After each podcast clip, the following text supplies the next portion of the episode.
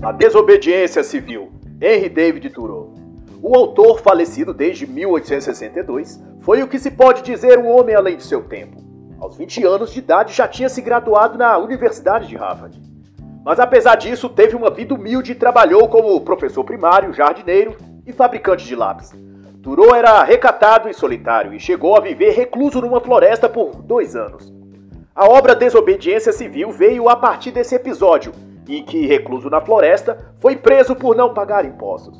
E do muito que se pode dizer sobre o autor, ele era um amante da liberdade, acima de qualquer outra coisa.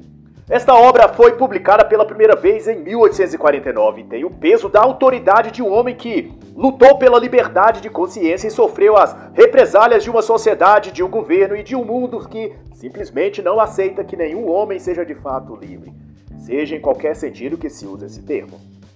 E ao abrir o primeiro capítulo, David Thoreau vai dizer que, expressando a sua convicção e o ponto de partida de suas abordagens nessa obra, que o melhor governo, vai dizer ele, é o que menos governa.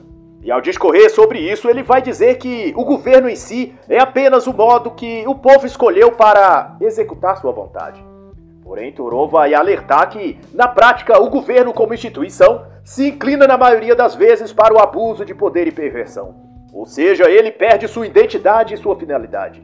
E de acordo com o autor, mesmo modelo que se chama democracia, não significa na prática que se represente ou atenda às necessidades do povo, nem da maioria, como gostariam de dizer. A razão prática, vai elencar o autor na página 8, significa que a maioria que escolheu aquele governo não venceu porque está certa, mas porque eram a maioria, e a maioria pode muito bem estar errada. Não quer dizer outra coisa senão que são numericamente mais fortes, o que não impede de que sejam um grande e forte grupo, equivocados todos juntos. E refletindo ainda mais sobre isso, David Thoreau vai dizer que legisladores, políticos, ministros, etc., representam o Estado e agem em nome dele. Mas como homens, seres humanos, vai continuar a dizer, podem tanto agir em nome de Deus quanto em nome do diabo, a depender de sua própria consciência e de sua moral. O homem deve, portanto, ter o direito de se recusar à obediência ao governo, quando sua tirania, ineficiência ou atos qualquer desonram a moral, costumes, tradições e a fé desse povo. Em outra consideração, o autor vai refletir o seguinte: se por um lado não é obrigação de um homem lutar contra o mal do mundo, por outro é seu dever não se contaminar por ele. Tolerar o mal maior ou geral não requer aceitar a influência dele no seu particular, dentro de você mesmo. É a colocação do autor. E nesse sentido, corresponde dizer que quando os atos governamentais, isto é, as ações de todo o seu escopo, ministros, líderes da Câmara, do Congresso, juízes, magistrados, cabe ao cidadão desacatar e desobedecer tais agentes, que nestes casos são dominadores e não governadores. O homem justo não pode apoiar o que é errado. Será a reflexão do autor na página 15. E uma outra parte, mais sobre o mesmo tema, David Thoreau vai dizer que a ação baseada em princípios, a percepção e a prática do que é certo, isso muda as coisas e também as relações. E no tom de desafio, ele vai afirmar que leis injustas existem. Devemos nos contentar em obedecê-las ou transgredi-las imediatamente. Vale ressaltar, para efeito de reflexão e comparação, que Henri Thoreau vai, aliás, foi tão avesso ao Estado, às autarquias e às legislações delas decorrentes que, na época e lugar que vivia o governo e seus mecanismos, causavam ao cidadão todo tipo de dificuldade e impedimento para esse cidadão viver em paz e se sustentar. E é daí que surge a desobediência civil do autor. É um ato, como ele diz, de negar o Estado. Se mil homens deixarem de pagar seus impostos este ano, vai dizer ele, isso seria revolução, seria desobediência civil. E para se ter ideia de como o poder estatal já era naquela época opressivo e dominador, Turou conta o caso em que, certa vez, um oficial foi enviado à residência dele para intimá-lo, em nome da igreja, a pagar certa quantia de impostos, devido seu pai, quando vivo, ter frequentado aquela igreja. Mas o próprio Turou nunca havia sequer entrado naquela igreja. Turou foi ameaçado de prisão e só não foi porque um seu amigo compadeceu-se e pagou-lhe o imposto. E de outra feita, David também foi preso por não pagar os impostos, pelo direito de votar. E devido a todas essas prevaricações do Estado contra ele e contra os demais cidadãos, ele dizia à época: Não nasci para ser coagido, respirarei da minha própria maneira. E em outra parte ele vai dizer sobre os auspícios de suas próprias experiências que pagar impostos ao Estado é encorajar a injustiça do Estado contra si mesmo. E em julho de 1845, Henri Thoreau deixou a cidade e passou a viver na floresta em total isolamento. Segundo ele, desejava viver livre, encarar as coisas essenciais da vida e aprender o que a vida tinha a me ensinar. Para que, quando eu viesse a morrer, dizia ele, não descobrisse que tinha deixado de viver. E até a página 80, o autor vai discorrer sobre o tema da escravidão e contará alguns casos ocorridos com escravos fugitivos e seus julgamentos arbitrários nos tribunais daqueles respectivos estados. E ao narrar estes fatos, o autor intenta mostrar as injustiças cometidas por aqueles que deveriam zelar e defender a justiça, que são os legisladores e magistrados. Para Turô, ser um cidadão justo e honrado não implica ser obediente e servil a todas as leis o tempo todo, não importando o quão injusta ela seja. De acordo com o autor, agir conforme sua consciência é um ato de justiça maior, em muitos casos, claro. E ao comentar sobre a escravidão, David Thoreau quer mostrar exatamente isso. Como o Estado pode estar agindo legalmente e ainda assim estar cometendo uma injustiça contra seus próprios cidadãos. Vale salientar, para efeito de comparação, o ocorrido no primeiro semestre de 2020 no Brasil e no mundo. Digo a respeito da atuação dos governos locais e regionais, prefeitos e governadores, na condução do chamado combate ao coronavírus. Sob a alegação de salvar vidas, muitos deles decretaram isolamento social radical. João Dória e Bruno Covas, governador e prefeito de São Paulo, por exemplo, chegaram a interditar vias urbanas para impedir das pessoas ir e vir. Isso em maio de 2020. Mas não é isso uma infração da própria Constituição? De impedir o direito de ir e vir?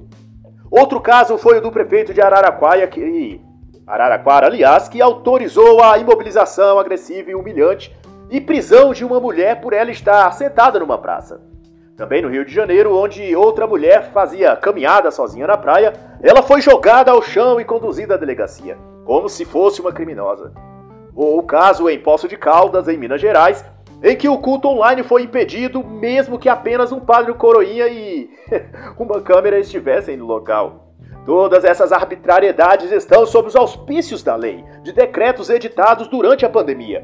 Contudo, embora amparados pela lei, todas essas ações são erradas, injustas e não deveriam ser obedecidas por ninguém. Se levarmos em conta o ponto de vista explicitado pelo autor nesta obra. E outro assunto que pode parecer fora do contexto e objeto desse estudo, mas que ao fim traz boas recomendações, é tratado pelo autor da página 81 até a página 123 será a questão da vida livre ou vida ao ar livre. E fazendo alusão ao seu hábito de caminhar pelo bosque ou floresta, Thoreau vai elencar uma série de reflexões sobre o que é realmente ser livre. De acordo com ele, o contato com a natureza reforça no indivíduo o sentimento de liberdade e o apreço pela liberdade. E o autor ainda vai dizer que todo homem deveria passar mais tempo em contato com a natureza, para desenvolver o que o Thoreau chama de aspereza de caráter, pois a vida doméstica, vai dizer ao autor, tem roubado o sentimento e desejo do homem pela liberdade. E, nas palavras dele, do autor, a vida passiva do lar tem transformado os homens em seres delicados e suaves demais. E essa fineza da personalidade, vai continuar a dizer, tem feito destes homens suscetíveis demais às influências do Estado autoritário e das leis opressivas. E dando voz a esse sentimento, ele vai dizer na página 89 que alguns caminham por ruas, outros por estradas. Eu caminho para dentro de uma natureza semelhante àquela onde penetram os velhos poetas e profetas, é o que vai dizer Thoreau.